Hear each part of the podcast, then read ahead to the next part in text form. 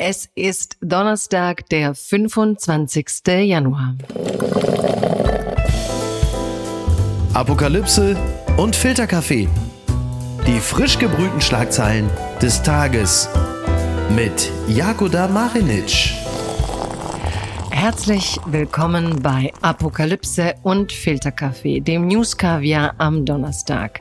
Ja, es ist schon jetzt ein wildes Jahr. Es haut richtig rein. Ich denke, wir hauen jetzt am Donnerstagmorgen einfach zurück mit äh, klugen Gedanken und hoffentlich auch unterhaltsamen Gedanken. Ich habe dafür jedenfalls einen perfekten Gast, von dem ich hoffe, dass wir das äh, ziemlich gut hinkriegen werden, hier diese Tage zu sortieren, unseren Kanzler und seine Aussagen zu sortieren. Ich freue mich, dass er da ist, aus meiner Sicht und nicht nur aus meiner, einer der klügsten Beobachter des politischen Berlins, einer, der interessanterweise auch Angela Merkel sehr klug, gut und auch von nahem beobachtet hat, könnte man sagen, über die Artikel lese. Ich freue mich, dass er da ist. Bernd Ulrich, herzlich willkommen. Danke, Jagone. Ja, schön, dass du da bist. Schön, dass du endlich da bist. Es ist nämlich höchste Zeit, dass wir uns überlegen, ähm, was los ist mit dem Ding, finde ich. Und wir fangen mal mit etwas ganz Einfachem an. Deutschland steht im Halbfinale der Handball-WM. Und tatsächlich frage ich mich, Sie sind jetzt reingekommen oder stehen da drin, weil Sie nicht gespielt haben. Was hältst du von dem Take, wenn ich sage, Deutschland ist immer nur dann gut, wenn Sie eigentlich nichts machen, wenn andere für Sie sozusagen gewinnen? Hm, da würde ich sagen, stimmt nicht. Ich würde eher sagen, Handball ist der bessere Fußball. Für die Deutschen? Ja. Im, im Moment? Fall. Ja, genau. Das heißt, du bist eher Handballfan? Nee, ich bin eigentlich Fan dass, davon, dass wir gut spielen und deswegen bin ich momentan Handballfan, ja. Ja, ist, glaube ich, das nächste Spiel geht dann gleich gegen Kroatien und ähm, da muss ich dann vielleicht, äh, ich, ich ähm, ja, also wenn musst, ich jetzt sage, ich, was muss ich machen? Musst du musst dich gar nicht entscheiden, weil da, für beide kommt das auf nichts mehr an, insofern. Also okay, ich muss Kroatien mich nicht entscheiden. ist, glaube ich, raus. Das ist ja nett, dass ich so, so glaube, so Kropalla und so wollen ja, dass man sich ständig entscheidet. Insofern sehr schön, dass man hier seine hybriden Identitäten leben kann bei dir und der Zeit. Aber du weißt, der Doppelpass ist jetzt eine Falle neuerdings. Ja, habe ich auch gehört. Also, aber ich dachte, das war mir dann wieder so 80er, 90er. Ich denke, da, da will ich jetzt nicht nochmal rein. Das ist so ein bisschen gestrig. Deswegen gehen wir doch auch auf was ganz zeitgemäßes und Neues, nämlich die Oscars. Denn auch da haben Leute entschieden, nämlich entschieden, was gut ist. Und äh, es geht um Barbie, den ultra besprochenen Film über eine Figur, die bisher wohl keiner kannte, die Greta Gerwig berühmt gemacht hat. Und äh, jetzt wurde Ken nominiert. Man will das Drama gar nicht wahrhaben, das im Internet äh, bejammert wird äh, von allen Figuren, die es gibt hat jetzt gerade Ken die Oscar-Nominierung für die beste Nebenrolle und sogar Ken selbst, also der ganz süße Ryan Gosling, jammert, dass eben also traurig sei, dass nicht Margot Robbie und Greta Gerwig den Oscar bekommen haben. Ist es sowas, was in deinem Kosmos landet, so in Berlin beim Lunch? Absolut. Ich bin ein großer Fan dieses Films und interessiere mich natürlich auch, wie das äh, in Hollywood dann ausgeht bei den Preisen. Du bist Fan dieses Films, ja? Ja, ja, also ich, es gibt da mehrere Fraktionen, solche, die den affirmativ finden und nicht feministisch und solche, die ihn feministisch finden, auf subtile und gleichzeitig grelle Weise, zu denen gehöre ich. Ist das jetzt schon Feminismus, Populismus? Also ist es jetzt schon sozusagen der, die Gefallsucht des Feministischen? Also wenn man die Ergebnisse sieht, ist doch das junge Mädchen jetzt für 80 Dollar und was weiß ich, lauter Barbie-Kram kaufen und also diese künstlerische Überhöhung des Films, ist das was, wo du, du bist also Teil derer, die das jetzt mit Bedeutung aufgeladen haben, dass Barbie so wichtig war? Naja, ich würde sagen, die kleinen Mädchen, die da anfällig sind, dass ähm, die Ironie nicht zu verstehen, die gehen ja gar nicht in den Film in der Regel. Und ansonsten fand ich das einen ganz klar feministischen Film. Und ich finde die Pointe auch ganz gut, weil der Feminismus ja immer den Männern gesagt hat, am Ende äh, ist es auch gut für euch. Und das sieht man jetzt an Ryan Gosling, ist auch echt am Ende gut für ihn. Okay, du bist Ryan Gosling-Fan und die Nöte der Frauen hast jetzt trotz deines Fandoms für Barbie nicht wirklich verstanden. Aber ich muss sagen, bei der Oscar-Empörung habe ich sie auch nicht ganz verstanden. Die Schlagzeile des Tages. Krieg gegen die Ukraine. Russisches Armeeflugzeug nahe Belgorod abgestürzt, berichtet die Tagesschau. Nach übereinstimmenden Angaben aus Kiew und Moskau ist nahe Belgorod ein russisches Militärtransportflugzeug abgestürzt. Wer oder was an Bord war, ist umstritten. Entweder ukrainische Kriegsgefangene oder Waffen. An Bord befanden sich nach Angaben des russischen Verteidigungsministeriums 65 ukrainische Kriegsgefangene, die auf dem Weg zu einem Gefangenenaustausch gewesen sein sollen. Außerdem seien sechs Besatzungsmitglieder und drei weitere Personen als Begleitpersonal in der Maschine gewesen. Der Gouverneur von Belgorod Belgorod Vyacheslav Gladkov teilte mit, sämtliche Insassen seien ums Leben gekommen. Eine militärische Spezialkommission begebe sich zur Absturzstelle, hieß es vom Verteidigungsministerium. Belgorod liegt unweit der Grenze zur Ukraine. Ein Fall, von dem wir viel zu wenig wissen, um viel zu sagen. Aber was wäre das Wenige an dem Punkt? Na, ich glaube wirklich, hier handelt es sich um einen klassischen Fall von Forks of War. Also man kann es nicht sagen, man weiß nicht, was drin war in der Maschine, man weiß nicht, wer sie abgeschossen hat und beide Seiten bezichtigen einander. Ich glaube, das ist ein trauriger, kurzer Moment in diesem traurigen, langen Krieg und es wirft sozusagen ein Schlaglicht nochmal darauf und ruft in Erinnerung, was da die ganze Zeit im Osten von uns äh, läuft und dass wir keine Lösung haben für das Problem. Äh, und das ist wirklich bitter. Ja, ich finde auch so, manchmal, jetzt haben wir uns tatsächlich die Ukraine ein bisschen dran gewöhnt. Es wird ja immer wieder darauf hingewiesen, Vassili Golot und andere tun das mit, glaube ich, großem Nachdruck und trotzdem hat man es ein Stück weit normalisiert. Ja. Und gleichzeitig bei diesen Flugzeuggeschichten, interessant finde ich jetzt doch, dass man jetzt es aushält, es mal nicht gleich mit Fake News zu versehen und dass man das nicht gleich sofort irgendeine Seite es für seine eigene Interpretation missbraucht, sondern dass man tatsächlich ein paar Stunden ausgehalten hat zu sagen, man weiß gerade noch, noch nichts. Also das finde ich angesichts der letzten Wochen und wie schnell man bei Bildern und solchen Nachrichten ganz schnell versucht hat, es auf eine Seite zu verwenden, zu missbrauchen, vielleicht sogar ein bisschen eine gute Nachricht in unserer momentan aufgeheizten Nachrichtenlage. Ich bewundere deine Fähigkeit, daraus ähm, Optimismus zu ziehen. Ich ähm, bejahe das. ich bejahe das. Ja, ich habe jetzt gelernt, wie mein schwarzen Espresso diese eine weiße kleine Fleckchen Milch rein, weißt du, so bumm. Und die, die, die, suche ich jetzt in allem, so mein Yin Yang für 2024. Das ist unser Leitmotiv für die nächsten Themen, würde ich sagen. Das dieser, dieser kleine mal. weiße Fleck. Genau, dann ich bin dabei. Let's try. Zwick mich bitte mal. Da wird's nicht einfach mit dem weißen Fleck. Olaf Scholz. Der Geist ist aus der Flasche, schreibt die Zeit. Ein Interview in der Zeit Bundeskanzler Olaf Kanzler. Bundeskanzler Olaf Scholz hat sich in einem umfassenden Interview mit der Zeit selbstkritisch geäußert. Also er prognostizierte zudem, dass es schwer werde, die AfD zurückzudrängen. Er sagt, als Bundeskanzler trage ich die Verantwortung für die Regierung. Punkt. Es wäre also abwegig zu sagen, ich hätte nichts damit zu tun, sagt Scholz. Das klingt natürlich wie eine große proklamierte Wahrheit, aber es ist eigentlich eine Selbstverständlichkeit. Er sagt aber auch an anderer Stelle, leider ist es uns zu selten gelungen, wichtige Beschlüsse ohne langwierige öffentliche Auseinandersetzungen zu treffen. Das müssen wir uns ankreiden lassen und darauf hätte ich gut verzichten können, so der Kanzler. Ja, das ist natürlich auch die Zeitung, in der du arbeitest oder für die du arbeitest. Mhm. Wie hat sich das gelesen? Waren die Kollegen gut? Haben sie gut gefragt? Der Kollege und die Kollegin waren gut, ähm, aber es ist sehr schwer, äh, aus Olaf Scholz etwas über Scholz hinausgehendes rauszuholen. Und ähm, der Kanzler hat sich ja jetzt angewöhnt, Formulierungen, die, die er als bewährt empfindet oder die er als erfolgreich empfindet, immer wieder zu wiederholen. Und das ist halt in dem Interview auch zu, zu sehen. Also einmal natürlich diese, diese Schleife, dass man sagt, nach jedem Kladderadatsch der Ampel wieder das hätte ich mir besser gewünscht, das hätte ich darauf verzichten können und äh, natürlich war ich auch beteiligt und das machen wir beim nächsten Mal besser und so weiter.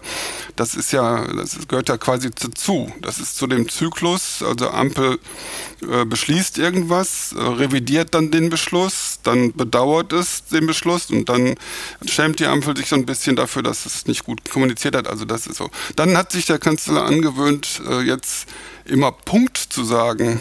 Punkt. Internet, da sagte mir ein Ausländer, der Punkt, Punkt. Das, das liegt wahrscheinlich daran, dass sein größter Konkurrenz der Entschiedenheitsdarsteller Pastorius ist, der das wirklich gut macht, also diese Entschiedenheit sozusagen zu verkörpern. Und deswegen macht der Kanzler immer jetzt so ein entschiedenes Punkt dahinter. Aber das, er hat nichts Neues gesagt, leider trotz neuer Fragen. Mhm. Ja, du hast auch recht mit diesem, dass er sich dauernd wiederholt. Ich erinnere, also ich glaube, diese Passage vom Mindestlohn, die hat er, glaube ich, noch aus dem Wahlkampf mitgenommen. Absolut. Also ich hatte, ich hatte selbst das Vergnügen, ihn mit dem geschätzten Corbinian Frenzel für Deutschland von Kultur zu interviewen. Und es war wirklich so jemand, wo dann dachte, ey, Teflon Merkel, was war Teflon Merkel gegen ihn? Ja, also da war so, ich glaube, eine Nuance bei einem ähm, Branko Milanovic kam so ein Funken auf, dass ich dachte, er will jetzt reden. Mhm. Aber es ist, ja, es ist eben genau wie du sagst, dass er seine fertigen Antworten präsentiert und dass man auch wirklich schwer durchkommt. Müsste man es aber nicht doch schaffen? Müsste man ihn nicht doch rausprovozieren? Und findest du denn seinen Schritt gut, rauszugehen, wenn er eigentlich nichts Neues zu sagen hat? Naja, also man kann nicht etwas aus ihm rausprovozieren, was er nicht sagen will. Und dann muss er ab und zu äh, rausgehen und äh, ein Interview geben, weil der Druck auf ihn so zunimmt. Also die Leere ist halt wahnsinnig spürbar. Und, Aber äh, Merkel äh, hat ja lange geschafft, so diesem Druck zu widerstehen. Sie war ja viel ungreifbarer. Das weiß ich nicht. Also er schafft es ja äh, immer wieder. Er sagt ja selber, er redet eigentlich relativ viel in der Öffentlichkeit. Das stimmt auch. Aber er hat den Kontakt zu den Leuten, glaube ich, verloren, den emotionalen. Man hat das Gefühl, er regiert gar nicht in Deutschland, sondern irgendwo auf dem Mond. Und dann gibt es halt solche volkstümlich ihm erscheinenden äh, Formulierungen oder eben solche Entschiedenheitsdarstellungen wie Punkt. Aber die gute Nachricht, äh, Jagoda, ist, you'll never walk alone. Das sagt er auch immer. ja, aber ich, Du merkst an meinem Sarkasmus, ich bin, also das hat keinen Zweck, diese Art von Kommunikation mehr. Und der Unterschied zu Merkel ist ja, dass die Lage um Längen dramatischer ist, äh, als sie damals war oder noch mehr, als sie sich damals dargestellt hat, weil das war auch im Nachhinein gesehen ja eine der Funktionen Merkelscher Politik, äh, die Größe der Probleme nicht ganz äh, erkennbar werden zu lassen. Und jetzt sind sie einfach da und er kriegt es nicht hin, eine Politik zu machen, die ungefähr so groß ist wie die Probleme und dann redet halt diese Dinge dazwischen. Mhm. Dann wäre aber 2015, finde ich schon, dass es diese Größenordnung gab und dass sie es ja auch geschafft hat, sich zurückzuhalten. Und umgekehrt, um jetzt mal den weißen Tropfen im Espresso zu finden, ähm, es kann es ja ein Gewinn sein, dass wir es geschafft haben, die Probleme auf den Tisch zu legen, auch wenn es im Moment eine ganz große Verunsicherung ist, weil man sich irgendwie dran gewöhnt hatte an die Geschichte, uns geht's ja irgendwie gut. Und an der Stelle habe ich sogar eine Stelle von ihm, die ich mag, nämlich ähm, da hat er gesagt, das ist ein Problem, denn es kommen wirklich neue und große Aufgaben hinzu. In einer Reihenhaussiedlung können eine sozialdemokratische Familie, eine liberale Familie und eine grüne Familie seit vielen Jahren nebeneinander leben, ohne in der Kneipe jemals über die Frage diskutiert zu haben. Wie soll es gehen mit der Energiewende? Soll es ein Tempolimit geben? Wie gehen wir mit unseren Heizungen um? Wie sichern wir Arbeitsplätze für die Zukunft? Und das fand ich eigentlich einen guten Beitrag von ihm, weil wir immer so tun, als würden alle in Bubbles heute leben. Und er weist eigentlich darauf hin, dass wir früher vielleicht mindestens so sehr in Bubbles gelebt haben und dass vielleicht auch die Dimension der Konflikte und das alles, was im Moment allen so turbulent und unlösbar erscheint, vielleicht auch doch ein Ergebnis ist, dass viel mehr unterschiedliche Parteien gezwungen sind, miteinander zu reden, dass man gezwungen ist, Konsens zu finden mit vielen Menschen, mit denen man vorher tatsächlich nebeneinander hergelebt hat. Also viel weiter auseinanderstehende Pole jetzt zusammenkommen müssen, von liberal bis grün. Also bei allem Respekt vor deinem Optimismus im Espresso, die Situation, in der wir uns befinden, ist ja die, dass Deutschland seine sicherheitspolitischen Probleme nicht richtig hinkriegt, der Ukraine-Krieg immer weitergeht, die Klimawende nicht wirklich vollzogen wird und die Zustimmung für die AfD immer weiter zunimmt, dem vernünftigen Teil der Republik rinnt die Hegemonie durch die Finger in hohem Tempo. Und wenn jetzt nicht Menschen auf die Straße gegangen wären, jetzt in die letzten zwei, äh, anderthalb Wochen, dann wäre die Depression noch größer und die Zustimmung der Ampel noch geringer. Also die Bilanz ist wirklich, wirklich nicht gut und die Stimmung im Land ist einfach auch nicht gut. Die Resignation muss sich schon die äh, Ampel auch zuschreiben lassen und auch der Kanzler persönlich, finde ich. Ja, aber ich suche den weißen Tropfen, weil ich glaube, dass es medial und journalistisch auch wirklich nichts bringt, den Leuten immer zu sagen, es ist wirklich nicht gut. Und es wäre nicht gut gewesen, aber es sind tatsächlich diese ganzen Menschen auf die Straße. Und klar, die Klimawende, da bist du Experte. Du hast es ist ein Aggregatzustand, um den wir uns nicht kümmern, sozusagen, in dem wir sind und trotzdem nicht darauf reagieren. Da kann man viel von dir auch zu lesen. Das ist natürlich alles nicht da, wo es sein sollte. Ich glaube nur, dass man gerade jetzt diesen Moment, wo dann Leute auf die Straße gegangen sind, wo sie merken, es, man sollte etwas tun, vielleicht trotzdem nutzen muss, auch wenn der Kanzler ein etwas zauderlich und zaghaftes Interview gegeben hat. Äh, ja, auf jeden Fall. Das Interview war ja in Kenntnis der Massendemonstration. Er war ja vorletztes Wochenende selber auch bei einer Demonstration in Potsdam. Und ich kann nicht erkennen, wo in dem Interview oder in seinen sonstigen Äußerungen er irgendeine Form findet, diese enorme Energie, die enorm große, aber diffuse Energie, die da äh, zu sehen war und zu erleben war, wie er die umsetzt in Politik. Und er kommt aus dem grundlegenden Versprechen, was er den Menschen gegeben hat und immer wieder das er auch erneuert, äh, nämlich dass man ohne Zumutungen durch die ganzen großen Probleme der Welt und durch die Transformation und durch alles durchkommt. Davon geht er nicht runter und er wird die Menschen immer wieder enttäuschen, äh, weil es dann doch Zumutung gibt und weil die Probleme nicht wirklich gelöst werden können. Insofern ist er in derselben Falle. Tut mir leid, aber äh, ich, nee, ich muss es, es, es, ist einfach, es ist, es ist eine, wirklich eine, eine Schande. Jetzt ist so eine große Energie äh, auf einmal da. Ja, aber apropos, ähm, ja, es ist schon so, aber man muss nicht, um ihm zugute zu halten, sondern als Frage an alle Bürgerinnen und Bürger zurück. Es waren jetzt zusammen vielleicht über eine Million Menschen auf der Straße Straße und es ist klar, wogegen sie positioniert sind, aber es steckt ganz wenig politische Forderung dahinter. Mhm. Also es wäre vielleicht auch umgekehrt, klar nimmt der Kanzler das nicht auf, aber es wurde auch nicht klar Sie wollen keinen Rechtsextremismus, sie wollen, also ich bin ja, da, ich finde es großartig, aber ich würde mir fast noch wünschen, dass man es jetzt schafft, aus dieser Menge, die auf die Straße geht und die klar ist, was sie will, noch klarer auch politische Forderungen zu formulieren, die man dann notfalls nutzen kann, um die Politiker vor sich herzutreiben. Aber jetzt muss ich dich vor mir hertreiben, nämlich zum nächsten alten weißen Mann. Alte weiße Männer. Wahlen in den USA. Donald Trump, der Scheinriese, ist ein Kommentar aus dem Spiegel. Es geht um die republikanischen Vorwahlen in New Hampshire. Der Spiegel schöpft trotz Donald Trumps Erfolg leise Hoffnung. Die meisten Takes waren, hier gewinnt einer, hier wird einer ins Weiße Haus zurückkehren. Der Spiegel aber schreibt, dass so viele Republikaner in Iowa und in New Hampshire für andere Kandidaten gestimmt haben, muss für ihn ein Alarmzeichen sein. Wenn ihm bei der Wahl im November nur ein Teil dieser Anti-Trumper oder Never-Trumper in den entscheidenden Bundesstaaten die Stimme verweigert, dürfte es mit dem Wahlsieg gegen Biden nichts werden. Donald Trump hatte am Dienstag bei der Abstimmung in New Hampshire 54 Prozent der Stimmen erzielen können. Haley kam auf 43 Prozent. Auch Haleys Lager versuchte das Ergebnis als Erfolg darzustellen. Der Kampf um die republikanische Präsidentschaftskandidatur habe für sie gerade erst begonnen. Ist der Spiegel auch hier zu optimistisch, zu viel Weiß im Espresso oder glaubst du, es ist der Anfang vom Siegeszug Trumps? Äh, ich glaube, das ist sehr schwer zu sagen. Ich, ich habe den Artikel äh, gerne gelesen, weil da praktisch ja alle Argumente, die irgendwie gegen Trump sprechen könnten, zusammengetragen worden sind. Aber also das ist, liegt ja alles auf der Hand. Es reicht ein verpatzter Auftritt von Joe Biden, wo seine Altersschwäche hervortritt. Und er muss einmal vergessen, äh, seine Medikamente morgens einzunehmen und schon ist alles verspielt. Zumal seine, seine Vizepräsidentin, mit der er wohl antritt, als von den vielen Menschen in den USA als äh, Teil der Elite wahrgenommen wird und abgelehnt wird. Also dass er, also bei der Frage, was passiert eigentlich, wenn Biden das nicht durchhält, äh, dann kommt dann Kamala Harris und das möchten viele Menschen nicht. Also wir sind sozusagen ein Schwächeanfall Bidens wieder von der Katastrophe entfernt. Insofern sind die Argumente der Kollegen vom Spiegel alle richtig.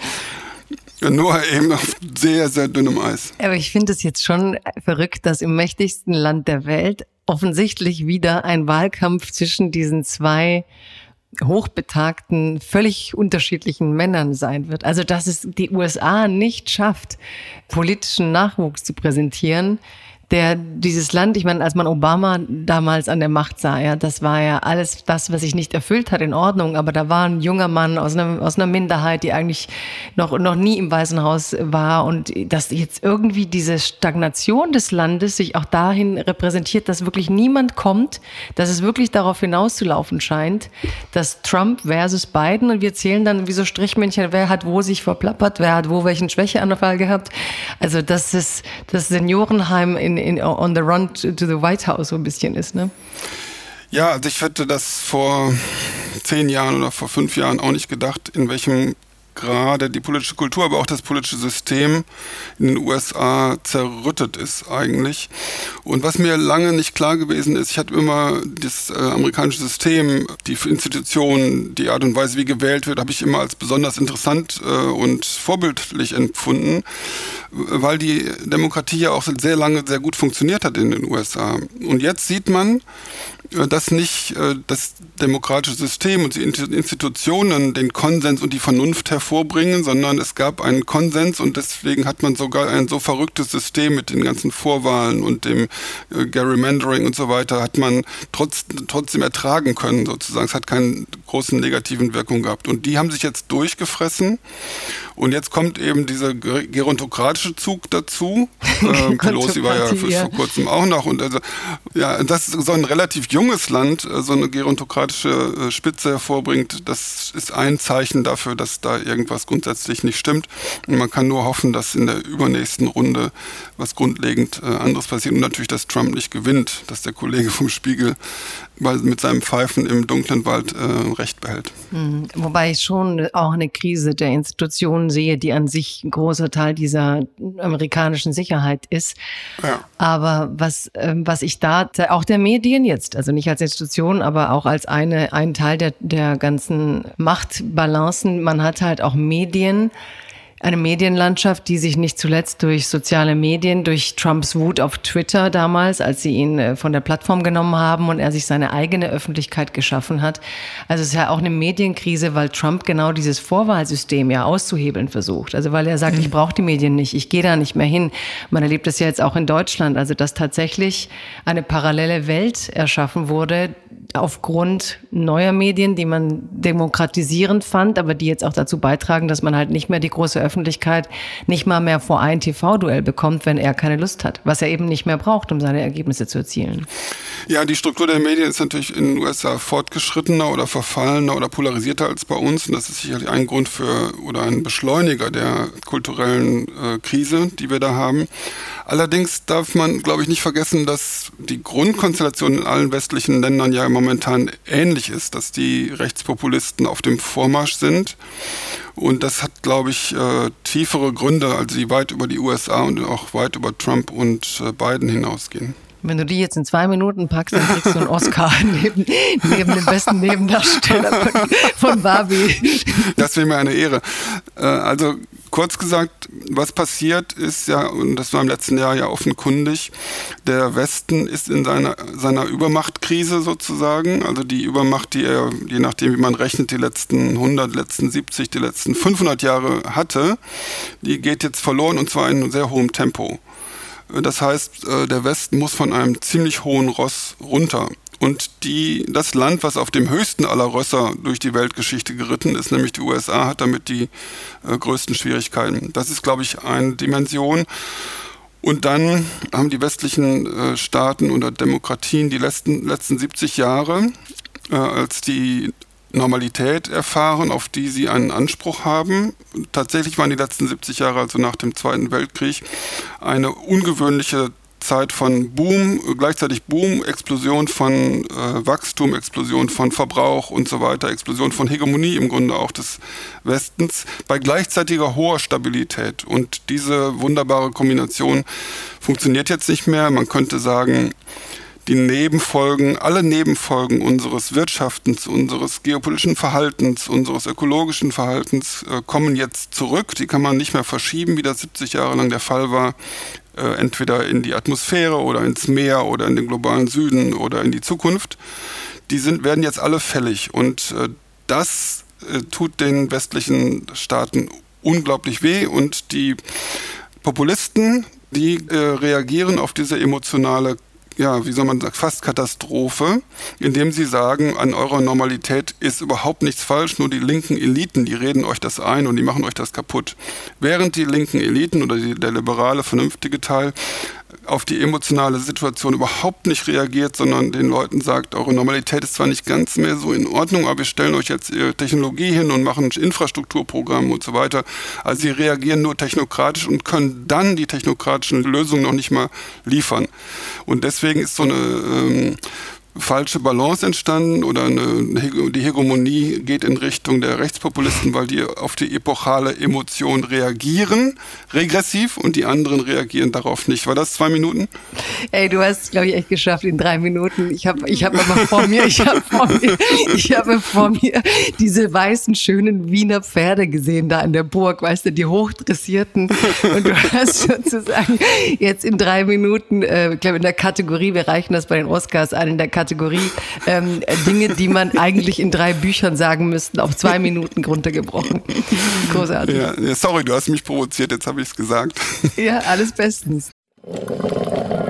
Werbung. Mein heutiger Partner ist Barissimo die Kaffee-Eigenmarke von Aldi. Ah, ist das nicht eine herrliche Vorstellung? Ihr sitzt in eurem Lieblingscafé draußen in der Sonne, ihr genießt einen herrlichen Espresso in Barista-Qualität und dann fällt euch ein, ja, ich, ich wohne ja auf dem Land. Ich wohne ja irgendwo in der Peripherie. Es gibt ja gar kein schönes Café, wo ich mich hinsetzen kann. Aber ich habe einen Stuhl, ich habe einen Tisch, ich habe einen Garten und ich habe Barissimo. Barissimo von Aldi. Das ist äh, ganz fantastisch, denn man kann sich eine kleine Auszeit mit Barissimo gönnen. Die kleine Auszeit, das bedeutet, mit Barissimo wird das Leben einfach bonissimo. Und das Issimo steckt bei der neuen Kaffee-Eigenmarke Barissimo von Aldi schon mit drin. Barissimo, das ist Barista Qualität zum Original Aldi-Preis und man muss auf nichts verzichten. Denn man kann sich seinen Daily Coffee in Barista-Qualität jeden Tag leisten und natürlich auch genießen. Es gibt ganze Bohnen, Kaffeepads, Kaffeepulver für die Maschine und Kaffeekapseln, quasi alles, was das Herz begehrt. Und für jeden Geschmack ist etwas dabei. Ah, fantastisch und schöner Espresso Macchiato, das wäre doch jetzt genau das Richtige. Ne? Also mach dein Leben Barissimo exklusiv bei Aldi. Alle Infos zur Eigenmarke von Aldi findest du auf aldi-nord.de slash Barissimo oder auf aldi-onlineshop.de, aber natürlich auch wie immer in den Show Notes. Und es tut mir wirklich leid, ich habe keine Zeit mehr. Ich muss mir jetzt erstmal einen Kaffee machen. Das hat mich überrascht. Unwiderstehlicher Kaufdrang. Influencer verleiten Jugendliche erfolgreich zum Kauf, berichtet der Tagesspiegel.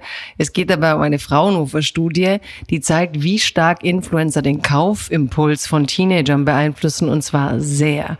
Die Forscher fordern daher Konsequenzen von der Politik. Das heißt, sie scrollen, sie sehen, was die Menschen haben, tragen, zeigen, die sie verehren und natürlich gehen sie zu ihren Eltern und sagen, ich will das auch. Social Media Konsum im Alter von 13 bis 14 Jahren wird wird sehr beeinflusst.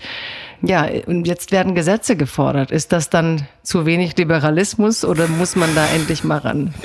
Also ich finde, diesen Artikel oder diese Untersuchung finde ich wirklich lustig. Das ist so dieses Huch, wir leben in einer Konsumgesellschaft. Ich, ich würde sogar vermuten, dass sogar die Eltern dieser jungen Leute, dieser unbescholtenen jungen Leute äh, auch in der Konsumgesellschaft leben und möglicherweise sind die Vorbilder, nach denen sich die jungen Leute richten, ihre eigenen Eltern.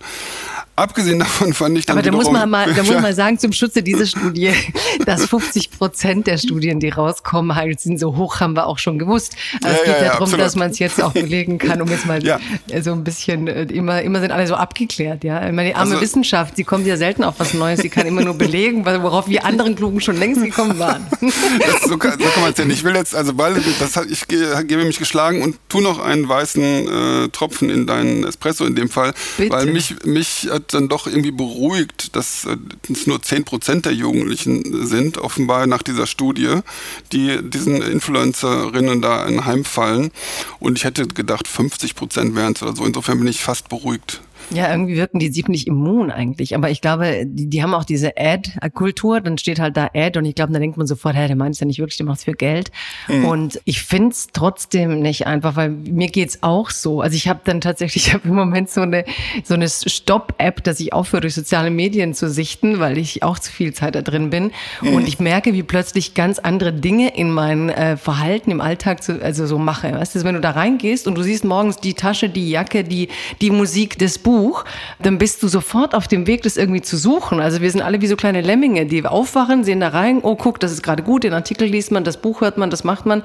Und tatsächlich das mal zu beschränken und die Weltöffnung zu sehen. Und dann denke ich, wenn du jung bist und du willst so deine Identität auch durch Objekte stärker formen, ich finde die Forderung zu sagen, die kommen als Freunde daher, Social Media ist Bindung, man bindet sich an die, also klar machen es die Eltern vor, aber die Eltern haben vielleicht noch ein paar äh, Kontrollmechanismen eingebaut in ihrem Alter und dass man ein bisschen drüber nachdenkt, wie man jungen Leuten klar macht, dass auch wenn der so tut, als ob er irgendwie super Interesse hat, sein Leben mit dir zu teilen, hat er vor allem Bock auf ähm, darauf durch diese Portale seinen Lebensstandard zu verbessern, dass man da ein bisschen mehr reindenkt, finde ich gar nicht so blöd. Also ich kenne eigentlich nur junge Frauen, die so angezogen sein wollen wie Jagoda Marinic. du bist so doof. ich bin nur ehrlich. Gibt's doch gar nicht. Ungarn. Viktor Orban kündigt Zustimmung für Schwedens NATO-Beitritt an, berichtet die Zeit. Alle wissen es, Ungarn und die Türkei blockierten den NATO-Beitritt Schwedens. Nachdem Erdogan seinen Widerstand aufgegeben hat, will nun auch Viktor Orban nachziehen. Man merkt, auch Männer imitieren sich gerne.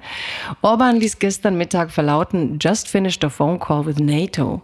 Secretary General Jens Stoltenberg. I reaffirmed that the Hungarian government supports the NATO membership of Sweden. Am Dienstagabend hatte das türkische Parlament seine Zustimmung verkündet. Die Ratifizierung in der Türkei steht jedoch noch aus. Anderthalb anderthalb Jahre blockierte die Türkei und Ungarn den NATO-Beitritt Schwedens. Angesichts des russischen Angriffskrieges gegen die Ukraine hatte Schweden im Mai 22 gemeinsam mit Finnland die NATO-Mitgliedschaft beantragt. Finnland wurde bereits im April vergangenen Jahres als 31. Mitglied im Bündnis willkommen geheißen. Erdogan hat die Zustimmung seines Landes unter anderem an Kampfjetlieferungen aus den USA geknüpft. Die Zustimmung des US-Kongresses steht jedoch noch aus. Wie erpressbar sind wir? Also da würde ich eher fragen, wie käuflich ist Viktor Orban? Äh, ich erinnere daran, dass vor zwei Wochen ungefähr war es, ähm, gab es große Kritik äh, an der EU, weil sie die Gelder für Ungarn freigegeben haben, die gesperrt worden waren, weil die Justizreform von Orban äh, den rechtsstaatlichen Kriterien der EU nicht entsprach. Dann hat von Ursula von der Leyen gesagt, so jetzt entspricht äh, nach der nächsten, letzten Reform von Orban entspricht es dann doch einigermaßen der EU und hat das Geld überwiesen. Ich hoffe und vermute, dass in diesem Geld noch mehr drin war, also diesem Deal unter anderem die Zustimmung zu den Hilfen für die Ukraine und die Zustimmung äh, für die NATO-Mitgliedschaft Schwedens. Wie auch immer, äh, ich würde sagen, Viktor Orban hat, äh, ist umgekippt und diese Sache, die Erweiterung der NATO nach Norden hin, ist total wichtig, äh, gerade wenn wir nochmal kurz zurückkommen auf Trump. Falls der gewinnen sollte, muss Europa sich vom 6. November an selber verteidigen gegen äh, Russland in einem noch laufenden Krieg. Und da ist die Mitgliedschaft von Schweden und Finnland dramatisch wichtig. Und deswegen würde ich sagen, was auch immer dieser Deal gekostet hat, äh, das war das Geld wert. Guck mal, jetzt hast du selber die Kondensmilch gefunden. Ganz Kon ohne Kons Konsensmilch, Konsensmilch. genau, Konsensmilch. Aber mir fiel auch im Interview auf mit Olaf Scholz ne, bei der Forderung, wie die EU sich selber verteidigen soll, als er sagte, wir vertrauen auf unsere transatlantischen Bündnisse. Da dachte ich auch so, oh my God. Ja. Also wenn das die Zukunftsstrategie ist und wir dann eben nachher mit Angry Orange, Mr. Orange dastehen, dann wird das so einfach gar nicht werden. Aber wir lassen jetzt mal deinen hellen Ausblick und gehen zum nächsten Millet. Sowas kann man sich nicht ausdenken. Javier Milei und sein Radikalprogramm für Argentinien. Wie eine Wurzelbehandlung ohne Narkosen. Man beobachtet ihn schon seit der Macht, ähm, Machtübernahme wollte ich jetzt schon sagen. Aber es wirkt ein bisschen so, als ob hier einer in einem völligen Wahn angetreten ist, ein Land, das ohnehin in einer unglaublichen Krise ist, noch mehr in die Schockstarre zu führen. Das sagt er auch selber so, in dieser Schockstarre möchte er dann durch Irritation ein neues System einsetzen. Es wirkt langsam für mich fast so, als wäre Argentinien das Labor eines äh, verrückten Versuches von Interessen, die es aber global bei vielen gibt. Eine kapitalistische Rosskur will Argentiniens Präsident Millet in seinem Land flott machen. Es gibt viele Interviews dazu. Wir haben über den Ökonomen Edgar Walk vom Bankhaus Metzler ein paar Informationen dazu, wie er das einordnet, was dieser Ultraliberalismus ist. Wir reden eigentlich seit Tagen darüber. Vielleicht würde mich einfach nur interessieren, gar nicht die ökonomische Perspektive von dir, sondern du bist ja einfach jemand, der schon lange beobachtet. Ist das für dich so eine Kategorie politischer Akteur, die dir neu ist? Oder ist er doch ganz nah an Trump? Ist er eine eigene Kategorie? Wie ordnest du ihn als Präsidenten gerade ein? Und bricht er neue Tabus, die wir so von Trump gar nicht kannten? Also ich will nur eine äh, Bemerkung machen zum Ökonomischen. Wenn ein neoliberaler Ökonom wie in dem Interview sagt, das äh, wird jetzt eine, eine Wurzelbehandlung ohne Narkose, dann klingt da immer so was Wollüstiges mit. Es handelt sich ja immer um die Zähne anderer Leute und nicht um die der Ökonomen. Insofern bin ich skeptisch, was dieses Rational angeht. Was äh, Javier Milei angeht, ähm, also was mich wundert, ist, dass viel, so viele Rechtspopulisten irgendwie so, wie soll man, ein bisschen, ein bisschen clownesk sind.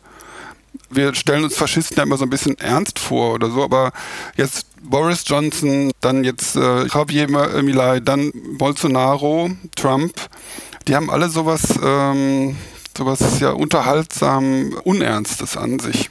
Ja. Und da frage ich mich, warum? Warum ist der Rechtspopulismus so, auch Beppe Grillo in gewisser Weise? Habe ich auch gerade an mir gedacht, ja. Ja, ja, ja. ich auch gerade an mir gedacht. Genau, was, ich frage mich immer bei der Lage, in der wir sind, was ist eigentlich so lustig? Oder vielleicht ist es auch deswegen, weil die so ein, das Unernste ist natürlich auch eine Möglichkeit, ich will jetzt meinen Drei-Minuten-Vortrag nicht wiederholen, eine Möglichkeit, äh, sich über die reale Lage, in dass wir in der Echo-Phase unserer Geschichte angekommen sind, äh, sozusagen zu überspringen und zu sagen, äh, entweder, die sagen immer zwei Sachen. Wir machen jetzt mal alles kaputt und es ist doch äh, auch alles ein bisschen lustig und unernst. Das äh, sind zwei gute Botschaften äh, für bestimmte Gemüter.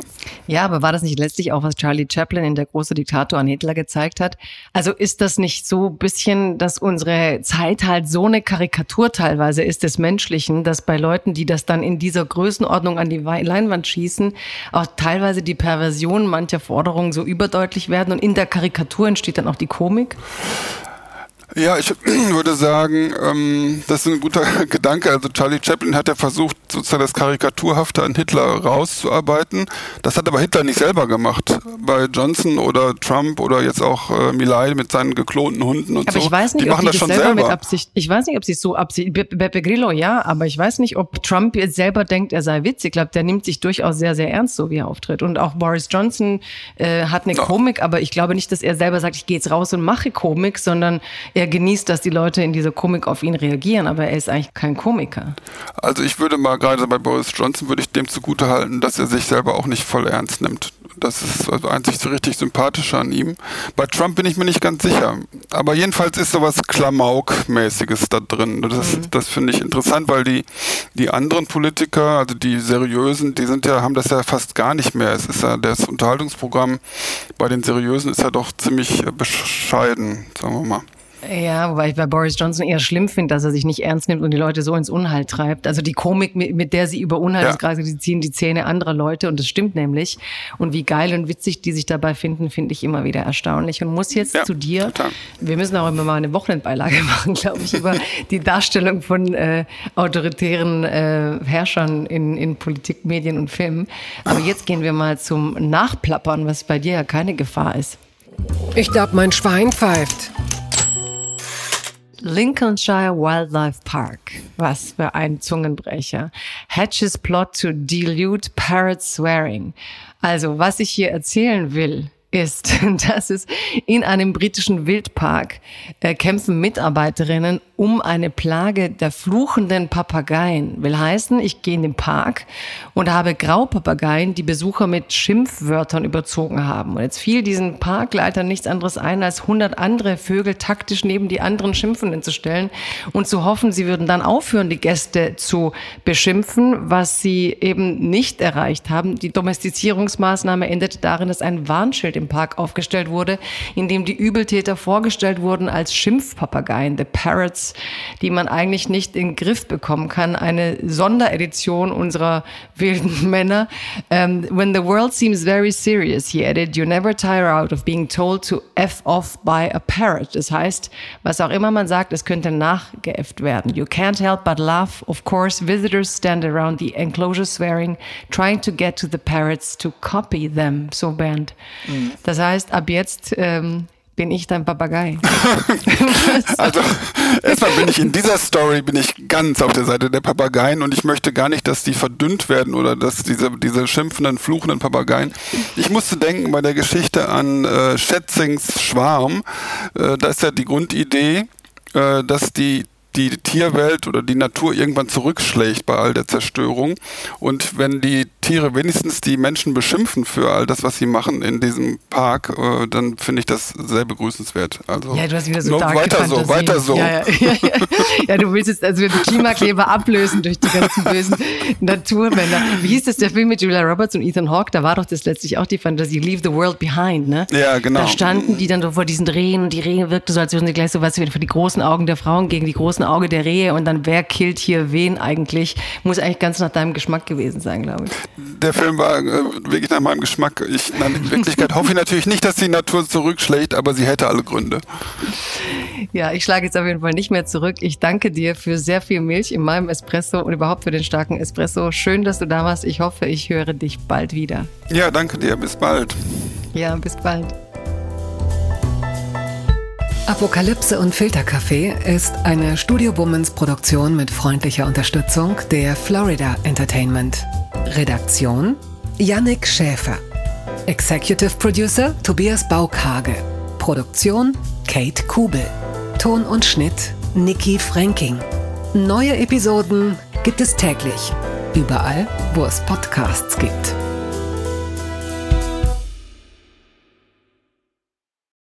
Ich dachte ja, wir machen einen Podcast zusammen, Joko, und dann ähm, hängen wir einfach ab, einmal die Woche, unterhalten uns ein bisschen lustige Alltagsbeobachtung, manchmal politisches ja. Take, dies, das, Feierabend. Was stattdessen passiert, ich muss Sport machen. Naja, Scheiße. Auf eine gewisse Art und Weise ist es aber auch abhängend. Ne? ja gut, ähm, das ist aber so, so eine Entwicklung, die man natürlich nicht kommen sieht, wenn man einen Podcast beginnt, wo man aber, wenn man einen Podcast hat, wie wir beide, der jeden Donnerstag erscheint, äh, und Sunset Club heißt, sehr dankbar darüber ist, dass zum Beispiel ein Gast wie Kai Pflaume sagt, hast du nicht Bock auf eine Klimmzug-Challenge? Ja, und jetzt mache ich seit zweieinhalb Monaten, trainiere ich Klimmzüge, bald ist es soweit, die große Auflösung, habe ich es geschafft, einen Klimmzug zu schaffen, also habe ich es geschafft, ihn zu schaffen und die Laune ist im Keller bei mir, außer natürlich, wenn wir uns unterhalten miteinander, aber den Rest der Zeit, den ich nicht mit dir Podcast mache, mache ich ja Sport. Ja, äh, schaltet doch einfach ein und hört rein. Wir würden uns sehr freuen. Und wenn es euch nicht gefällt, sagt bitte keinem.